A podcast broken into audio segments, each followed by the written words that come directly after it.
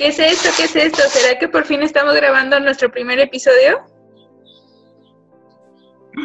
Sí. Hola, ¿cómo están? ¿Cómo están? Pues cómo los tratan la cuarentena. Esta interminable cuarentena. Sí, parece que no tiene fin. Bueno, pues amiga, ¿cómo estás? Hola, bien. Estoy bien. ¿Tú cómo estás? También muy bien.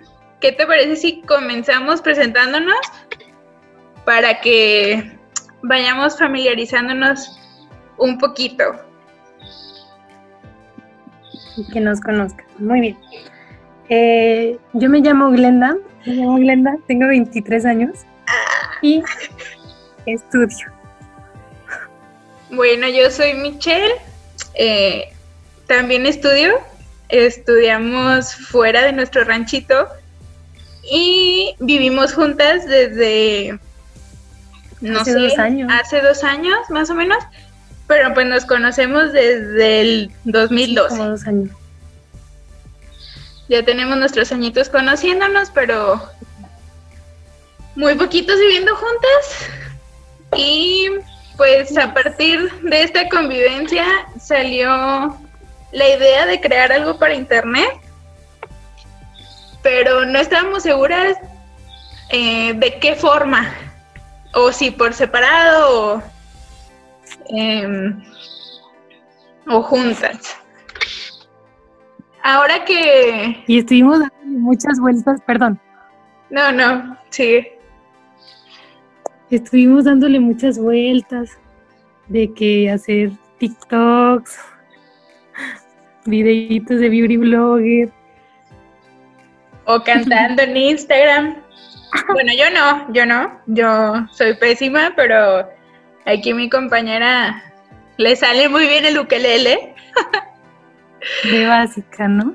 Básica, básica, claro.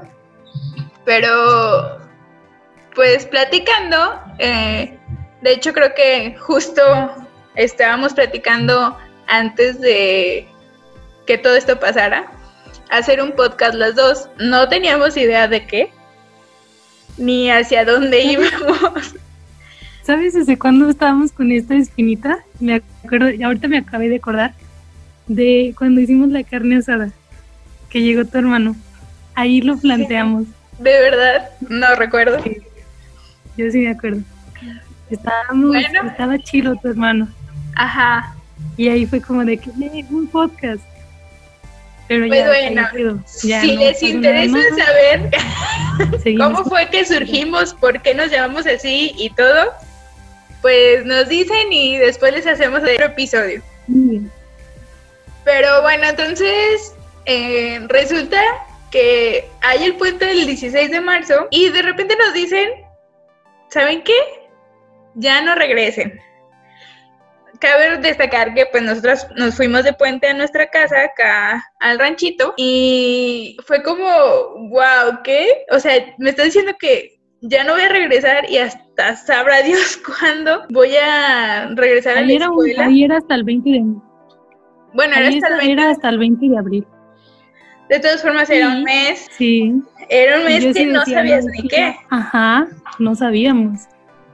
Pero Eh, me acuerdo que yo te dije, oye, no, no, no, no te dije, yo agarré mis maletitas, llevaba dos maletas, una estaba ahí nada más porque no me la había traído, y empecé a llenarla de cosas, de mi ropa limpia, porque te dije, no, ya no vamos a volver. Y tú te reíste mucho de mí. Sí, recuerdo que hasta ese viernes nos quedamos y un roomie nos dice, no, pues es que a mí en la escuela ya me dijeron que ya no regresé. Y yo volteé y lo vi así como, ¿este loco qué? Yo no lo creía, pensé, como Sí, todavía la universidad no había tomado medidas tan extremas, pues no lo veías tan cercano. Sabías que podía pasar, pero no lo veías tan cercano.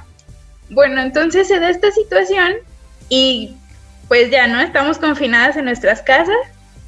Y la primera semana, no sé si es porque no vas como con la mentalidad de me voy a quedar de vacaciones, como en otras veces, pero empezó a ir todo mal. O sea, como que ya no es tu lugar. Ya no es tu lugar y yo me empecé a quejar con Glenda, Glenda conmigo y pero o sea, te das cuenta que nadie habla de eso.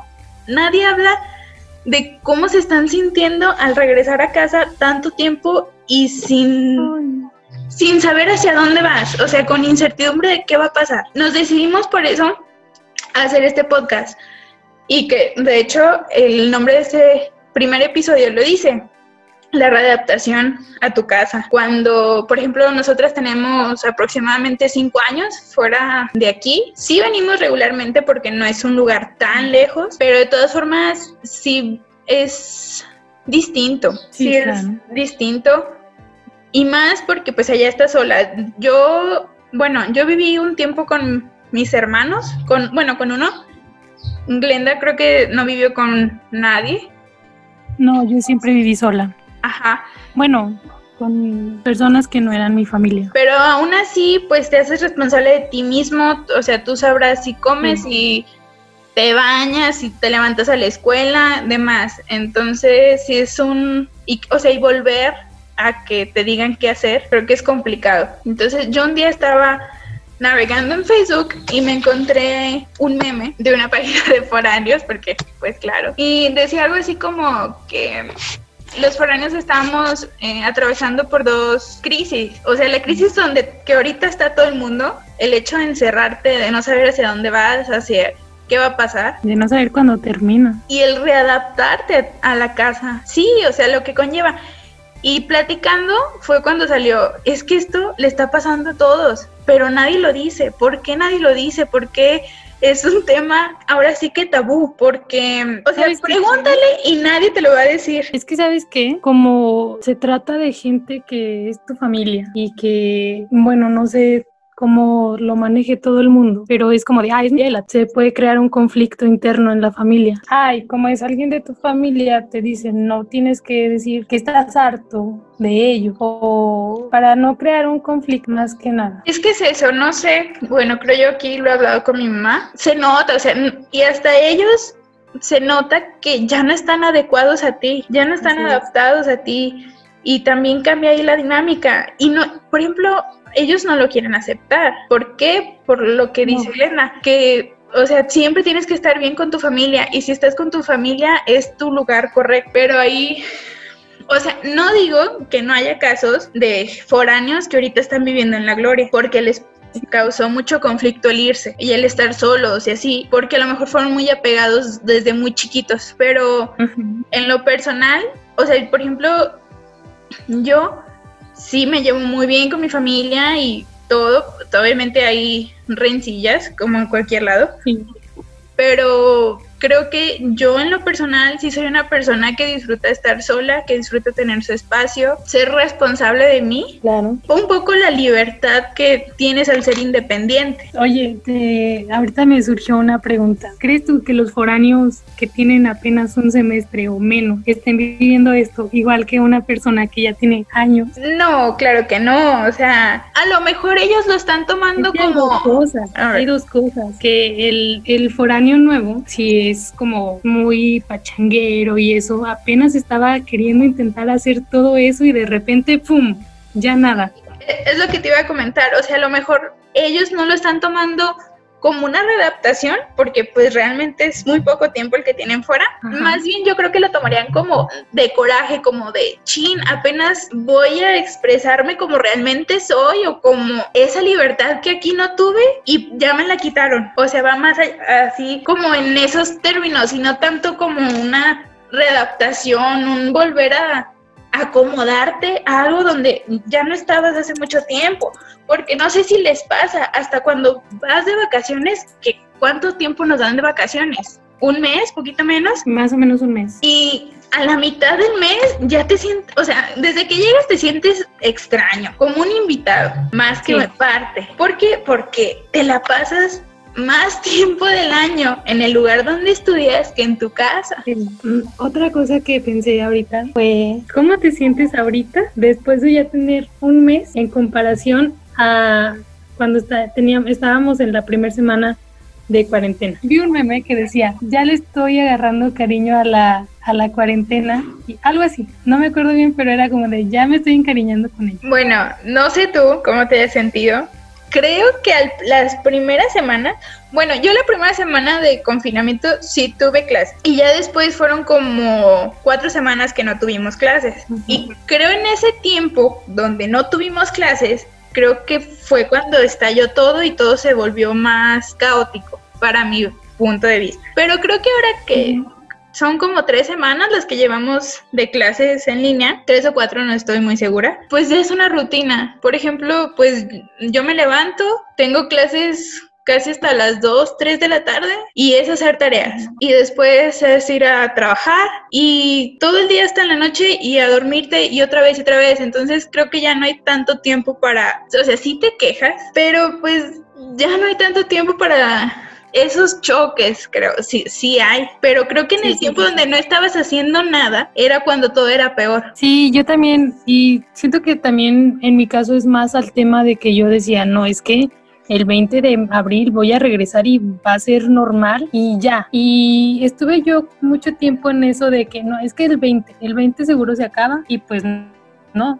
Y tal vez era como mi sentir de, de no aceptar que esto se iba a alargar mucho tiempo. Y ahorita ya teniendo clases, haciendo tareas, teniendo que estudiar, sí es diferente y pues ya es un mes que tenemos de, convivencia, que todos ya estamos un poquito más adaptados a este cambio, pero no deja de haber el tema de ya estoy enfadada y ya me quiero ir y ya quiero ver gente diferente, no solo a mis cuatro personas de mi familia nuclear. Sí, sí, y pues es que también el punto de estar estudiando en otro lado, o sea, aquí por ejemplo en nuestro hogar, natal, pues realmente ya no te queda tanto, o sea, ya solo está tu familia y amigos quedan realmente muy pocos y si antes no los veías, ahorita menos. Se podría decir que en la ciudad donde estudias está tu vida. Ahí tienes tus amigos, tienes tus maestros, tienes tu escuela, tienes una casa, una casa en la cual te haces responsable si la limpias, si la pintas, si cualquier cosa. Eh, yo sé que a lo mejor nuestros papás nos dan para la renta y los servicios, pero pues si quieres vivir a gusto le vas a tener que estar metiendo de tu dinero. Y ay bueno a lo mejor quiero un ventilador porque en mi cuarto me pega el sol todo el día pero pues mis papás no me pueden dar para eso. Y pues voy a ver si me voy de peda o me compro un ventilador. Entonces y eso te, te hace tenerle un cariño a ese lugar es tu lugar, es tu, espacio. Tu espacio, exactamente. Entonces, aquí pues sientes que no eres tú realmente. También te falta algo. Tengo otro punto que no, no lo había comentado con nadie, pero creo que ellos tampoco saben cómo es nuestra dinámica en la escuela y cómo es el estudiar para nosotros. Me pasa que a veces estoy en clase y se escucha el ruido de que mi mamá ya prendió el radio, de que ya se puso a lavar y que está haciendo otras cosas y es mucho ruido, cuando yo ya estaba acostumbrada a no estar en ese ruido. Semana pasada yo tuve un examen con todo el estrés, con todo el estrés de que tenías que estudiar un montón, se dieron cuenta de realmente el tiempo que invertimos en, en estudiar. No nos la pasamos acostados todo el día, sino que pues sí son muchas desveladas y ellos nunca les había tocado vivir eso con nosotros. Sí, también eso y también que ellos se están adaptando a tenernos ahí y que pues realmente no estamos a, a, su disposición, aunque nos vean que estamos aquí solo frente de una computadora. Sí, eso también es muy difícil. O sea, claramente sabemos que también los papás necesitan adaptarse. y que también les está haciendo complicado. Antes de que sacáramos este primer episodio, hicimos algunas preguntas en distintas redes, ¿no? una chava nos comentaba que estaría muy, muy bien como que también los papás dieran nuestro punto de vista, pero no sé ustedes, pero en mi caso eh, mi mamá no aceptaría el hecho de que necesita esa readaptación o de que está pasando por ese proceso. Sí, pues, mm, ¿qué te parece si pasamos a leer algunas de las que nos comentaron para ver y pues comentar algo acerca de eso. Muy bien. Nos dice, solo veo a mi familia entrar y salir, mientras yo estoy en la misma silla por 14 horas. Así que mucha convivencia que tú digas, pues no hay. Eh, eso vamos al tema de, de que pues, las clases en línea no son fáciles y no es fácil estar frente a una computadora tanto tiempo porque es muy desgastante. Con el hecho de que no estás ni en el ambiente para estudiar, estar pegado a una pantalla que te hace que te duele la cabeza, yo creo que sí es muy frustrante. Yo no he tenido tantas horas de clases, pero sí. Creo que sí, es complicado y más, por ejemplo, cuando tienes una clases muy cargadas o por ejemplo yo que son de 8 a 2 a veces seguidas y después tienes que ir a trabajar pero al mismo tiempo cumplir con los montonales de tarea que te están dejando, híjole, creo que es complicadísimo y te dispara el estrés y la ansiedad al tope. Sí, mucho. Bueno, alguien más nos dice, me encanta el silencio y en mi casa no hay nadie de silencio. Es algo muy difícil. Pues sí, ¿no? O sea, ya lo estamos comentando, que tú te adaptas a estar sola y aunque tengas roomies, es diferente porque ellos también están en su onda. Entonces, pues tú te adaptas a lo que tú tienes y a lo que a ti te gusta. Y, por ejemplo, a mí, para hacer mi tarea, me gusta tener música, pero al mismo tiempo solo tener yo mi ruido, o sea, que nadie más me esté haciendo ruido. Y aquí hay ruido por todos lados, por, todos, lados. Así es. Sí, sí, hay mucho ruido aquí. Yo tengo una perrita que no se calla nunca y también es un tema. Saludo a la Bernie, un saludo especial. que ha estado presente todo el episodio. Claro que sí. Nos dice, otro nos dice, genial, He tenido más de tres comidas al día en casi toda la cuarentena. Mm, no sé qué tan, qué opinas acerca de eso. Pues como lo que te decía, ¿no? Pues cada quien lo está viviendo desde su trinchera. Que en esta cuestión de cosas, pues sí, o sea, porque hay veces que cuando estás allá, pues no, no comes todo el día y o comes una vez o comes puras cochinadas. Y aquí obviamente tienes a quien te esté preparando todo y quien te esté dando tu comida a tus horas, ¿no? O sea, eso sí es una ventaja, es una ventaja. También el hecho de...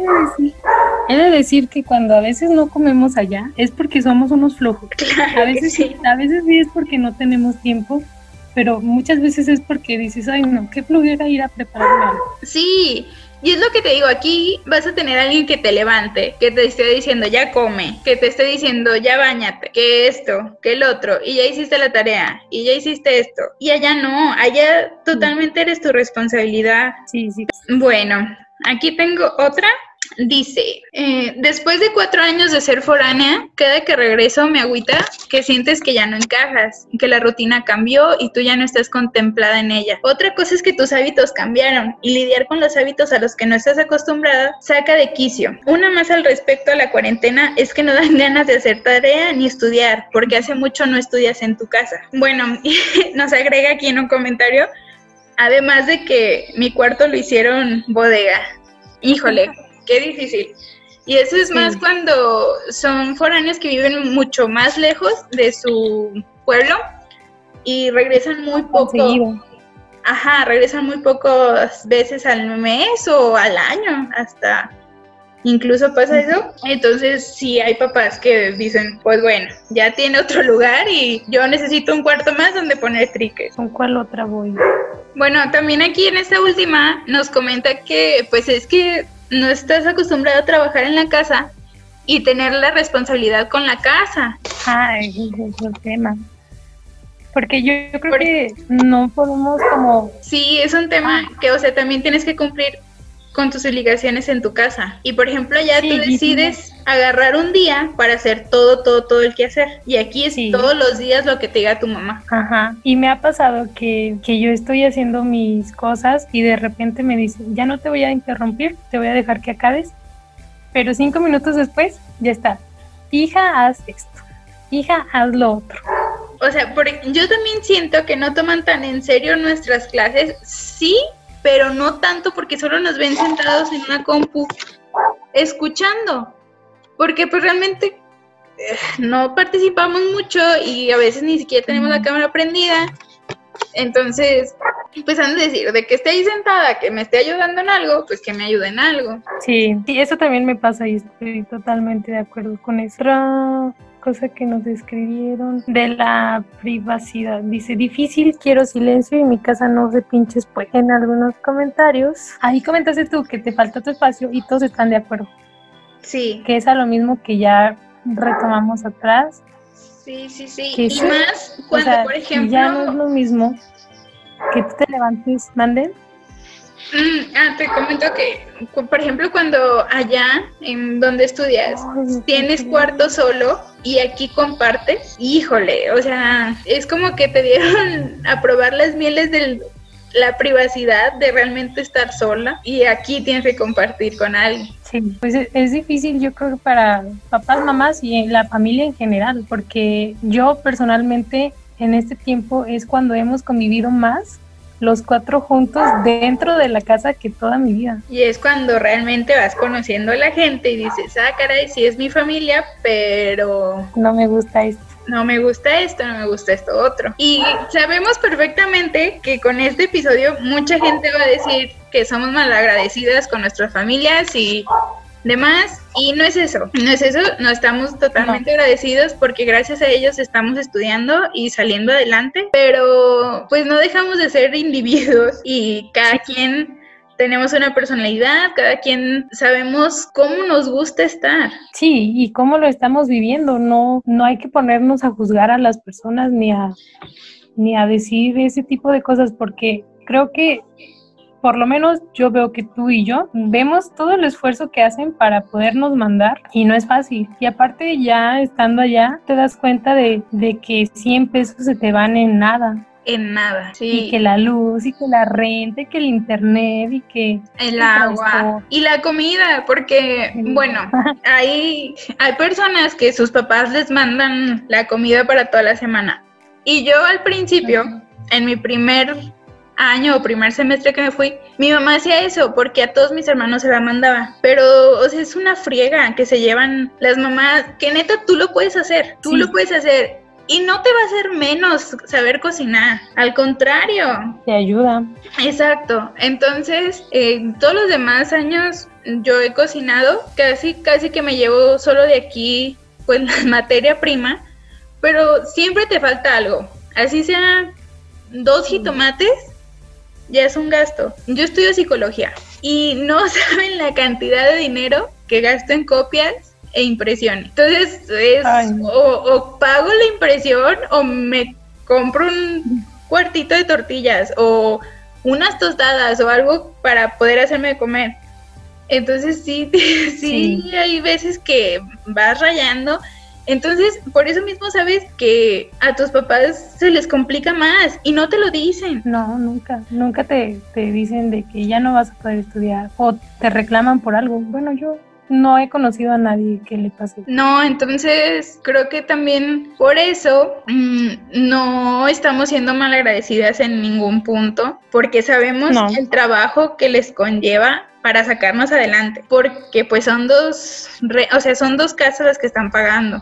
Y por ejemplo ahorita, pues tenemos que seguir pagando la renta, porque pues sí, es muy incierto cuándo vamos a regresar por esta cosa, pero probablemente a finales de junio nos digan, se tienen que venir a presentar eh, finales. ¿Y a dónde vas si ya no estás pagando renta? Que te digan, ya, la siguiente semana empiezan clases y tú ya no pagaste renta porque se veía muy incierto. Por ese lado, sí comprendemos todo, pero volvemos a lo mismo. Somos personas individuales y cada quien tiene su sentir.